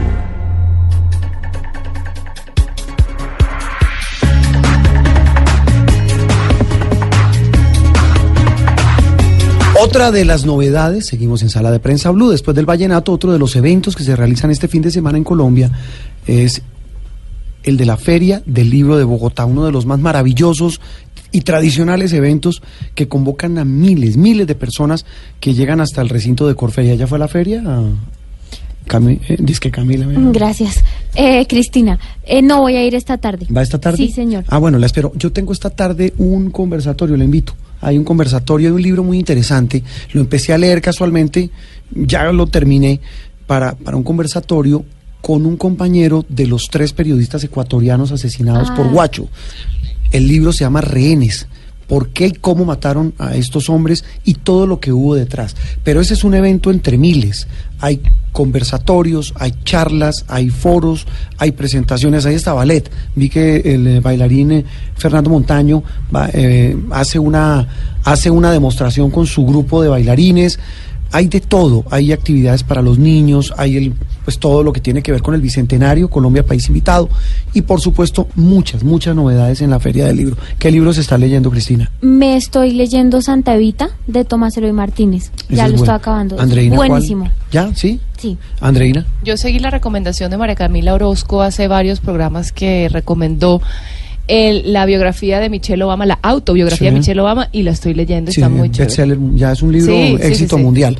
Eh, yo, yo me enganché con el de nuestra colega Yolanda Ruiz, al filo de- en el filo de la Filo de la navaja, navaja. sobre la- la- lo que tiene que ver con el oficio periodístico, y me enganché con otro que es un clásico, con el padrino de Mario Puzo. Uy, La excelente la reedición. libro. Sí, nunca lo he leído. O sea, si, si la película es una obra maestra, el libro, El libro es es mejor. maravilloso. Sí. Es maravilloso. Los relatos, bueno, de todo lo que ya sabemos. Muy bien. Los libros, el mundo fascinante de los libros. Y por eso hemos eh, hoy invitado a Enrique González, él es el director de la Cámara Colombiana del Libro. Don Enrique, un gusto saludarlo en medio de la Feria del Libro y domingo. Eh, eh, el panorama de la lectura en Colombia la, es un mundo para muchos fascinante, pero que para otros todavía se resisten a caer en la tentación maravillosa de un libro. Don Enrique, buenos días. Buenos días. Pero, pero la visión optimista es que estamos creciendo en el número de lectores. Eso le iba a preguntar, ¿cómo vamos? ¿Cómo vamos? Porque estamos, entiendo que en un promedio de 2.2 libros por año. 2.7, el, el indicador absoluto. Sí. Pero los jóvenes están leyendo mucho más, Qué bueno. están en el 3.8 libros por, por habitante al año, o sea que, que es mucho mejor. No, pues claro. Porque es que además ha crecido muchísimo el interés de los jóvenes, niños y jóvenes por la lectura, porque los gobiernos anteriores y este gobierno que ha prometido continuar con la política le incentivaron fuertemente la dotación de libros para la niñez y la juventud. Eso es lo más importante. Eh, don Enrique, el tema de la lectura en Colombia, ¿qué leen los colombianos? Eh, según los estudios que hacen ustedes en la Cámara Colombiana del Libro.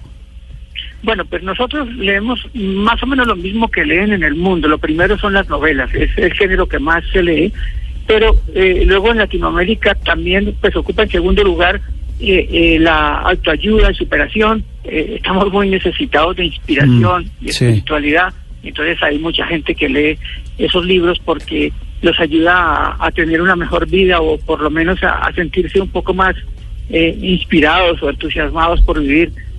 Y, y bueno, los niños y los jóvenes, los jóvenes leen las sagas, eso, esos libros que no son fáciles de leer, que empezaron con Harry Potter, los Sí. muchachos eh, están siguiendo las sagas y ahora hay un escritor colombiano que siguió como, digamos, esa línea y, y realmente las filas son enormes aquí en Corsarias cuando Mario Mendoza lanza un libro y las firmas que hace son récord en esta feria en los últimos años. ¿Se puede decir que él es el, ma- el, el escritor colombiano más vendedor ahora? Eh, sí, por lo menos durante la feria del libro sí, aunque hay libros esporádicamente que venden mucho más, pero él es el que constantemente vende más. O sea, en las ferias del libro ha sido el que más ha, firmado en los últimos años. Enrique, ¿y cómo se está, eh, digamos, adoptando el tema de la lectura en digital en la feria, en el marco de la feria del libro? Eso de un lado y de otro lado, sí, eso es esa esas estadísticas también están dentro de este número de libros que, que leemos los colombianos. O sea, también se cuentan los libros en digital. Sí, están contados los libros en digital, porque la estadística la medimos por el número de libros leídos preguntados a la persona, no por la venta de los libros. Entonces, es la persona la que dice eh, cuántos libros ha leído y eh, cómo los ha leído. Sí. Entonces, la lectura en digital no ha crecido mucho eh, en estos países, en Colombia muchísimo menos. Eh, en digamos que en ventas significa el 3% de las ventas, en lectura un poco más, porque esos libros tienen a veces un valor mucho más bajo, un precio más bajo, pero no hay los aparatos lectores porque son caros en, en nuestro país. Sí. Y entonces por eso no ha entrado mucho la lectura digital. Sí, Enrique, eh, eh, director de la Cámara Colombiana del Libro, eh, ¿cuántos libros se venden hoy en Colombia al año? 37 millones. Es un mercado Es grande, menos- es un mercado que un sigue libro. siendo muy importante. pero menos de un libro por habitante al año es todavía pequeño Sí. Comparado como Argentina que en las épocas normales vendió 80 millones de libros por habitante al año ha venido cayendo Sí. pero nosotros estamos lejos de los países del sur y muy comparables con Ecuador, Perú, ¿sí? Eh, estamos en México, que, que estamos más o menos en, en- en la misma cantidad de lectura, Mm. que hacemos esfuerzos grandes, eso sí, y se va progresando también, pero hay que formar generaciones de lectores. Es que si los hijos no ven a los padres leyendo, Sí. difícilmente se animan. Sí. Y si los profesores no sienten la lectura, ¿cómo la van a transmitir Claro. a sus estudiantes? Enrique- Esa parte todavía hay que vencer la resistencia. Es, eso le iba a preguntar ya para terminar, porque hay mucho por hablar de la Feria del Libro, lo vamos a seguir haciendo con usted en los próximos días, pero puntualmente, ¿cómo anima uno a la gente a que lea? ¿Usted qué le dice a alguien para que se aventure y se emocione al abrir un libro? Bueno, lo, lo- lo más importante en la promoción de lectura es poner los libros cercanos a- o en manos de los lectores. Esa es una. Sí. Es decir, tiene que haber dotaciones de libros suficientes en las bibliotecas, tiene que haber libros en las casas de familia. Ese es el primer paso. Y el segundo, que uno lea lo que a uno le gusta. Si uno lee un libro que le guste y lo termina, siente una satisfacción que lo incita Cierto. y lo anima a leer otro libro. Sí, eso es verdad. Yo creo que lo más importante es sacarle el gusto a la lectura y sobre todo a los más jóvenes. Me alegra que en medio de esos números bajos que usted nos dice, eh, Enrique, pues ha aumentado la lecturabilidad en Colombia, especialmente de los más jóvenes. Eso es un dato eh, alentador y que nos, como sociedad, nos, nos reconforta. Eh, don Enrique González, director de la Cámara Colombiana del Libro, un gusto haberlo saludado. Bueno, pues es un placer. Los invitamos a todos a esta feria que ya está abierta para el público. Ya está abierta la Feria del Libro. Estamos en plena Feria del Libro aquí en la ciudad de Bogotá. Una pausa y regresamos en instantes con más aquí en Sala de Prensa Blue. Estás escuchando Sala de Prensa Blue. Escuchando Sala de Prensa Blue. That's why today I'm announcing my candidacy for President of the United States. Folks, America's an idea. Quien habla es powerful than any el que fuera vicepresidente de los Estados Unidos en el gobierno de Barack Obama, Joe Biden. Eh, lo que escuchan ustedes, bienvenidos al regreso de Sala de Prensa Blue, es Andreina y Cristina el mensaje que Biden publicó y su campaña oficializando su lanzamiento a la presidencia de los Estados Unidos por el Partido Demócrata. Exacto. O sea, el se vuelve precandidato. Exacto. Biden tiene 76 años, está en la precandidatura junto a otras 19, 20 personas, porque hay 20 candidatos demócratas que van desde todos los rangos, digamos, todos los espectros. Todos los matices. Todos los matices posibles. Eh, él fue vicepresidente de Estados Unidos entre 2009 y 2007 bajo la presidencia de Barack Obama y en ese video que escuchábamos en su Twitter dice, entre otras cosas, por ejemplo, los valores centrales de nuestra nación, nuestra presencia en el mundo, nuestra democracia, todo lo que ha hecho Estados Unidos está en juego. O sea, él, él pone eh, esto en términos de que si Donald Trump continúa en el poder, quien sería lo más seguro su, su, su contrincante en las elecciones, eh, pues Estados Unidos va a seguir un camino de intolerancia. Él recuerda lo que pasó en Charlottesville cuando los supremacistas blancos eh, chocaron contra una protesta y digamos que está eh, queriendo frenar de alguna manera este avance del extremismo en los Estados Unidos con su campaña, así la, la ha pintado y ya Donald Trump eh, contestó No, pues lo- ya lo, ya lo, Ya lo- como, como ya lo dirían- destruyó. como dirían los niños, ya lo volvió naco. Exacto.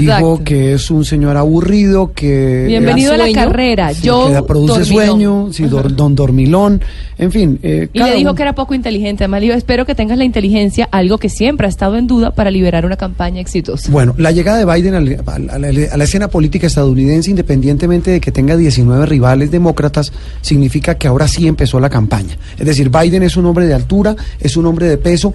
Le han, le han criticado mucho, Cristina, que no solo Trump, sino incluso analistas de la prensa americana, que, es un hombre que se le ve débil, se le ve tibio, como le decían a, a un político aquí en Colombia, que no se le ve tan fuerte para competirle a un candidato tan fuerte como Donald Trump.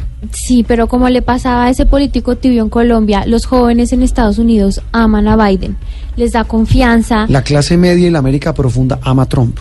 Sí, Es decir, eh, pero eh, en las grandes ciudades, extremos. es verdad, pero en las grandes ciudades Biden, de hecho, está ganando la, las Sí. encuestas demócratas. Ah, no, él arrasa con los otros. Es decir, Sí, en donde sí. lo pongan, eh, como en la época de Hillary, cuando se lanzó por el Partido Demócrata, es el más carismático, el más conocido. Es el más carismático, de hecho esta ya es la tercera vez que se lanza la presidencia, la primera se retiró porque lo cogieron plagiando un discurso y la segunda se, Lo se pillaron. añadió, Sí, se añadió a la, campaña de, de Obama. Sí, Eh, adhirió. realmente es un hombre, es un político tradicional, es un hombre moderado.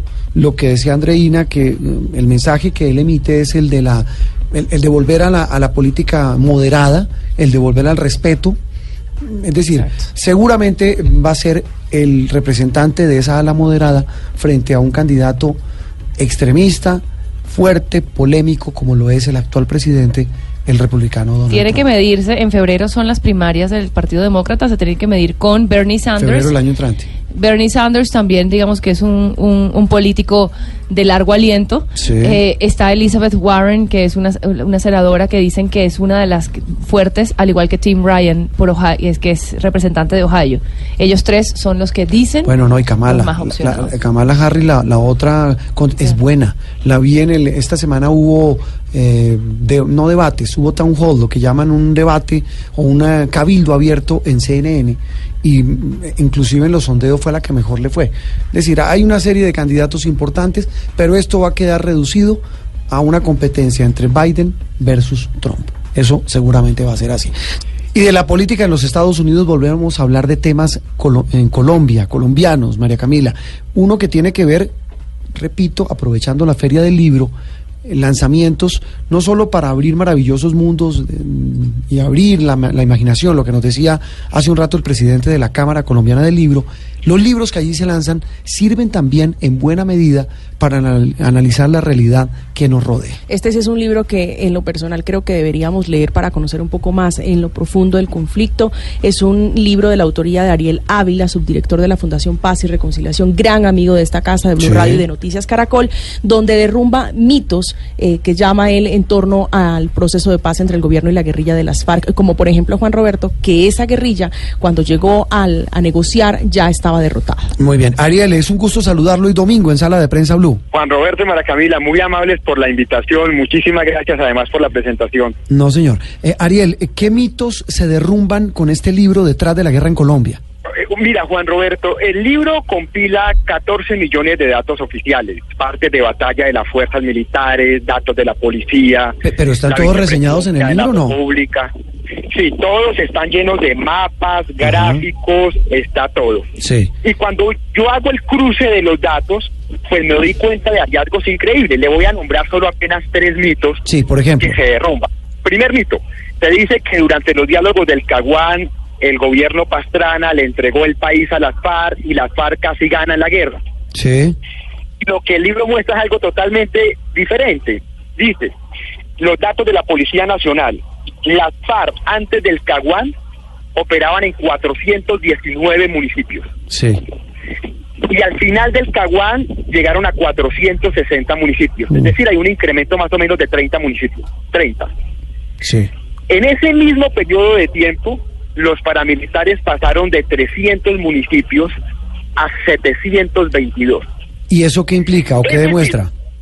Eso lo que demuestra es que todo el mundo se fortaleció, pero que si alguien se fortaleció en ese proceso, fueron los grupos paramilitares que durante ese, ese periodo de tiempo hicieron el ma- la mayor transformación en temas políticos, de, pues, sacaron desplazados cuatro millones de personas, entonces perdieron su derecho al voto, y en temas de propiedad rural.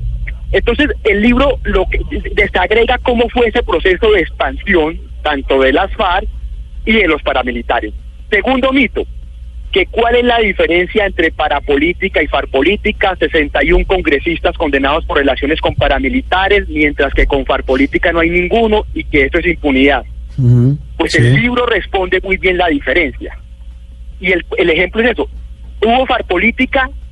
Sí, pero la farpolítica fue destruir el Estado. El libro narra la cantidad de secuestros y homicidios a candidatos de elección popular en las elecciones del 94, del año 97. Es decir, las FARC son responsables de más de mil secuestros y homicidios de candidatos a alcaldías y al consejo. Entonces eran estrategias diferentes. Las FARC mataban y secuestraban y los paramilitares cooptaban políticos, pero no es el mismo fenómeno. Y eso está muy bien descrito en el libro. Sí. Y tal vez el otro hallazgo interesante eh, que dice, no, es que en las zonas urbanas no, el conflicto no tuvo ningún impacto. es que eh, el conflicto fue algo alejado. No, lo que, lo que encuentra el libro es que al final cuando tú cruzas todos los datos, el mapa de la propiedad agraria, el mapa político y el mapa de la productividad rural se afectaron casi un 60% después de ese periodo de guerra del año 94 al 2017. Y eso es lo que tiene el libro, es muchos hallazgos y todos sustentados con datos oficiales. Sí, Ariel, esos hallazgos, esas, esos datos oficiales y esas conclusiones lo llevan a usted a plantear qué como, como mensaje central de este libro llamado Detrás de la Guerra en Colombia.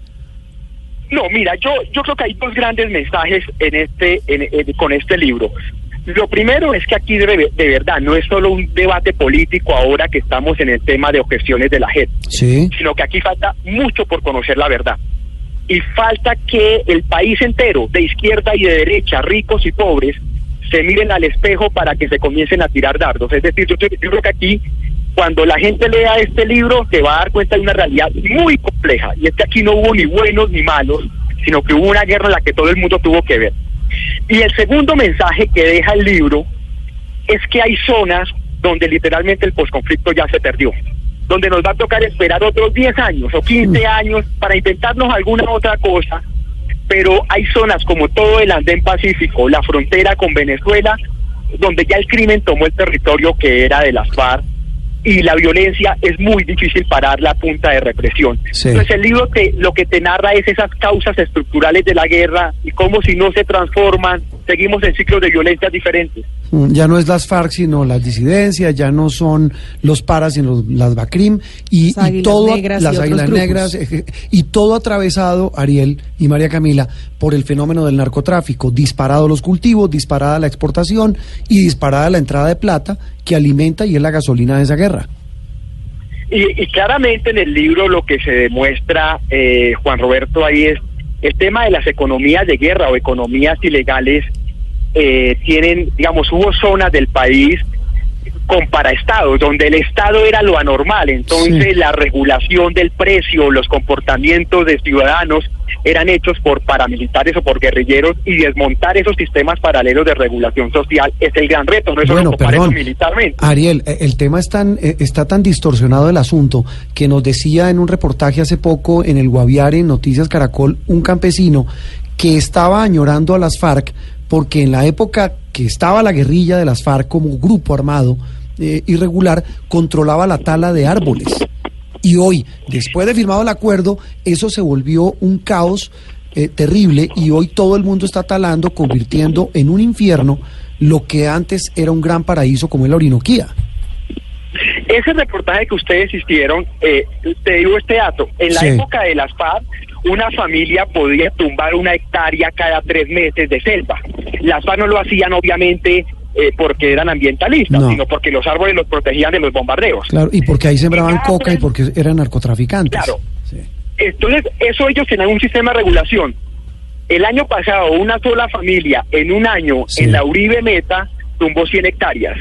El caos de la regulación ambiental ahorita y la deforestación, pues es, por eso, es porque desafortunadamente los ilegales montaron sistemas paralelos de regulación social y el Estado no alcanzó a llegar a esos territorios, no solo llevando fuerzas militares, sino aparato de justicia, de regulación social, y por eso tenemos varias zonas del país ya fuera de control.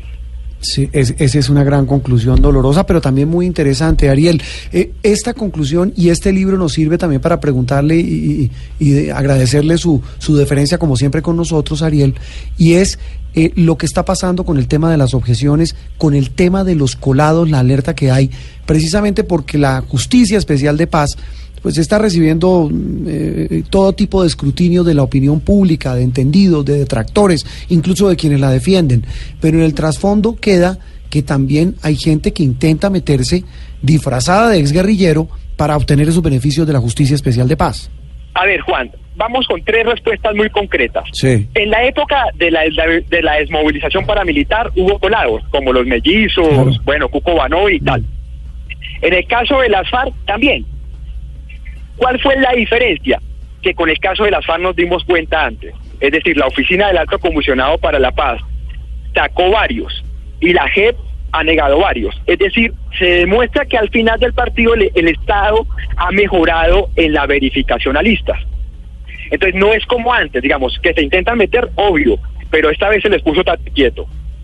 Segundo, ya tenemos que hay que hubo intentos de colados, como este señor Gárgola de la banda de la Costro en Putumayo. La pregunta que hay que resolver es quién los metió en la lista y en dónde está la plata que se pagó. Yo creo que más que desvirtuar la G por el intento de colados que demuestra que ahora el Estado tiene control, la pregunta que a mí me interesa es quién de las FARC ah, recibió la plata y dónde está. ¿Quién hizo el Porque negocio? esa no? gente tendría que perder los beneficios, según el acuerdo de paz. Entonces, ah, mi preocupación no es la JEP, sino quién hizo la vuelta. Sí, Y lo porque tercero, Sí. lo, lo tercero a determinar es que en términos estrictos, la Oficina del Alto Comisionado para la Paz y después la JEP van a seguir teniendo la capacidad, una vez se sanciona la ley estatutaria o sin, o sin sancionarse, de revisar esa lista. O sea, esa capacidad de revisión de listas no se pierde si se sanciona o no se sancionan las objeciones, las seis objeciones a la JEP. Digamos que la ciudadanía esté tranquila que eso igual va a seguir pasando. va a haber esa revisión. Pues Ariel, eh, una, eh, eh, es decir, una gran reflexión sobre todo lo que está pasando con un pretexto mm, bien valedero como es el lanzamiento de su libro. ¿Cuándo es el lanzamiento del libro en la feria? Está el sábado 4 de mayo a las 5 de la tarde en el edificio de Ecopetrol, que es al fondo eh, Sí. de la- del pabellón, de- el último pabellón de Corferia. Sí, allá estaremos como siempre porque siempre es interesante la mirada de ustedes y con 14 millones de datos, Ave María, va a estar interesante ese libro. Ariel Ávila de la Fundación Paz y Reconciliación, un abrazo. Gracias. Un abrazo, un abrazo y mil gracias. Muy bien. Y, buen día. Ariel Ávila haciendo una radiografía a propósito de su libro, de este tema, de los colados, del posconflicto, con un panorama difícil. difícil y con varios mensajes, entre ellos al presidente Iván Duque, a quien le dice entre líneas que tiene una gran decisión de apagar el fuego que se está incendiando o echarle más gasolina para avivarlo. Y un punto Ojo, interesante. esa es la visión de quienes están en contra de las objeciones. De las objeciones de la Quienes JEP. están a favor dicen otra cosa. Y eh, un punto interesante, Juan Roberto, con el que cerramos, el de los colados en la JEP, donde figura un señor que se llama Luis Eduardo Carvajal, alias Rambo, excomandante de la columna Aldana de las FARC. Esa fue chiva, chiva suya esta semana. Sí, el hombre que está detrás del negocio que menciona Ariel. que menciona Ariel y es la venta de cupos que llegaron a cobrar por cupos cerca de 5 mil millones de pesos a grandes eh, capos, entre los grandes capos que dice Estados Unidos, estaba eh, varios, seis de ellos colombianos que se querían colar en la Jurisdicción Especial para la Paz. Estás escuchando Sala de Prensa Blue.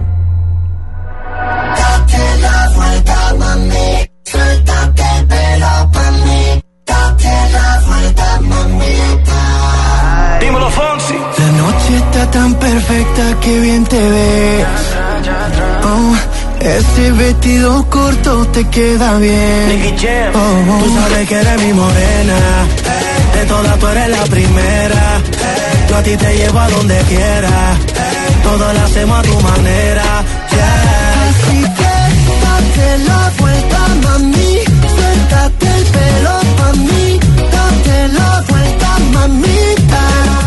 Bueno, este es otro estreno W de los eh, cuadragésimo quintos eh, estrenos que hacen a la semana nuestros artistas. Vea, y este fue presentado en vivo el pasado jueves en los eh, Latin Billboard Awards que se llevaron a cabo en Las Vegas, parte de la semana latina que hace Billboard y es como la premiación latina más eh, antigua de los Estados Unidos. Ellos se presentaron en vivo cantando esta canción, Date la Vuelta, Luis Fonsi, Nicky Jam y Sebastián Yatra. Es decir, el baladista que se volvió reggaetonero, Luis. Fonsi, el reggaetonero de siempre, Nicky Jam, y el baladista que le ha sacado bastante jugo al reggaetón, que es Sebastián Yatra. Mire, lo de, lo de Fonsi es, lo de- mire, esa, esa es la mejor definición, este lo definió mejor que Ariel Ávila el libro. Eh, eh, pero, w, eh, eh, es decir, pero de todos esos, el, el, ¿cómo puede decir uno? El más teso. El duro. El duro es Fonsi. En este momento sí, pero por historia, es Claro. decir, por lo que ha hecho Y con por reinvención. Despacito. Y por reinvención. Exactamente, sí es, sí es, y él es como el nombre referente para el resto del mundo, sí, porque en todo el planeta sonó Despacito y obviamente Luis Fonsi era la referencia. Claro, Eh, claro que el otro, ¿cómo se llama? Nicky Jam. Nicky Jam también es un monstruo dentro del mundo del reggaetón. Y el pop urbano, que es lo que está de moda, eh, pues la bandera grande la tiene Sebastián Yatra, que es el que más adelante ha sacado este, este nuevo género, esta fusión. Hoy, hoy se miden los éxitos, ¿es por likes o por eh, descargas? Sabe que eso tiene tiene ya bastante. No, ya no es por eh, compra, perdón, perdón la pregunta, es que todos voltean a mirarme como. No, me dio risa lo de like. no, es verdad. Likes o descargas. O sea, le faltó decir eh, escuchan por el Visualizaciones. cassette donde uno devolvía con el dedo el con número el de viewers, de, de- de observadores en las redes, en, en YouTube, en, y en todo, ¿cierto? Sí, pero hay, hay una cosa que se ha descubierto últimamente y es que muchas veces estas eh, reproducciones en las eh, plataformas tienen que ver con bots o con granjas de reproducción. ¿Sabe lo que Bodegas. es una granja de reproducción? Claro. Es donde ponen 20, 50, Fábrica de 100, admiradores. exacto, 100 celulares de todos a repetir lo mismo. Entonces, en este caso, eh, no es tan confiable el hecho, aunque obviamente son números relevantes, son números que se tienen que, se deben tener en cuenta, pues, pero eh, realmente es tanto como la asistencia a las giras lo que marca el éxito de un artista. Una pregunta de absoluto ignorante. ¿Hoy cómo gana plata un cantante? A través de las plataformas, justamente, y de las presentaciones en vivo. Es decir, las plataformas, eh, quiere decir, le hace las descargas por las que la gente paga. Sí. ¿Y por las de YouTube pagan? No. Sí. YouTube, YouTube eh, después de cierto número de reproducciones le paga los derechos a los artistas o a los que son dueños de los derechos. De hecho, eh, si usted, por ejemplo, hoy graba un video, ¿sí? ¿Cuánta- ¿Cuántas visualizaciones puede tener esta canción? Eh, hasta el momento, pues déjeme, le, le busco el dato en este momento En porque YouTube. la película, digo, la, la canción es nueva. es verlo. Yo iba a decir pero- una cosa mientras W busca muy Sí. rápida. A los cantantes también les pagan mucho por las fotos que ponen en Instagram. Ah, bueno, pero digamos, eh, bueno, Y a los presentadores, a los periodistas y a los, plata. sí, a lo, a las- lo que llaman influenciadores. Pero digo, como negocio musical, el tema es el- la descarga. ¿O Sí, no? Claro. Vea, a esta altura la canción tiene cuatro días en la plataforma de YouTube y ya tiene más de 15 millones de visualizaciones. Recordemos que el récord lo tiene justamente Luis Fonsi con Despacito, que tiene más de 5 mil millones de, reproducciones. Eh, 5 mil millones de Sí, reproducciones. y ya los algoritmos están tan bien armados que no importa si usted pone un video suyo con la canción, haga de Sí. cuenta que a usted le, le gustó la canción y pone un video. Yo soy reggaetonero. Sí, no, y usted pone, usted, usted pone el video y pone la canción de fondo. El eh, algoritmo registra la canción y, e incluye dentro de la, de la descripción que esa canción pertenece a y muestra quiénes son los dueños de los derechos. Con eso, si se viraliza y se vuelve éxito y tiene todo este montón de reproducciones, le pagan. a ellos va directamente la regalía, no a usted.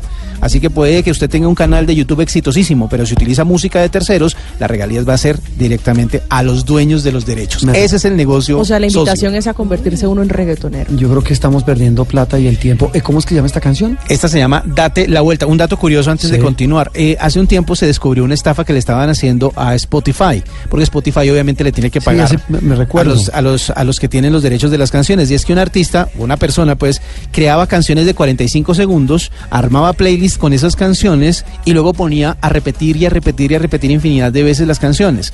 Entonces, para las plataformas o para los algoritmos de la plataforma, Eso decía, figuraba "Esto como es tráfico". exitosísimo, Claro. tiene un tráfico grandísimo, hay que pagarle a esta persona. Mm. Así que eso ya se refinó, ya no lo vayan a de hacer. la música. Exacto, no lo pueden hacer, pero así es que ganan plata los artistas. W, antes, antes de que despida, ¿qué me dice del reencuentro de Romeo eh, y Aventura en los premios Billboard? Sí, eh, emotivísimo además porque la este año fue el año de la del reggaetón y de la bachata, ¿no? Romeo Santos y Aventura se ganaron todos los premios. todos los años son los del reggaetón. Pero sí, pero la bachata pero es está que este teniendo un reencuentro es repunte maravilloso, impresionante en escena. y de hecho la, la, la- la- exacto, la presentación de ellos de Aventura en los premios Latin fue espectacular, pero la locura que causaba el hecho de volverlos a ver a los cuatro juntos, ¿Por qué era una locura? Porque Perdóname la ignorancia. realmente- Porque de ahí salió Romeo Santos. A los oyentes que o sea, no Romeo saben. Santos salió de un grupo que se llama Aventura. Claro, pero ¿por qué la locura? Es porque que- la bachata en Centroamérica Aparte del reggaetón, la bachata es el segundo Porque género los- más y- importante los primeros los éxitos, latinos. los primeros éxitos de Romeo Santos fueron con Aventura, entonces un reencuentro de ellos es volver. ¿No se habían reencontrado antes? Haga de cuenta que para se reencontrara, no sé, ¿qué grupo le gustaría que se reencontrara próximamente? Cuando se reencontraron los, Guns N' Roses. Eh, menudo. Menudo de los panchos. Eh, Los tres diamantes.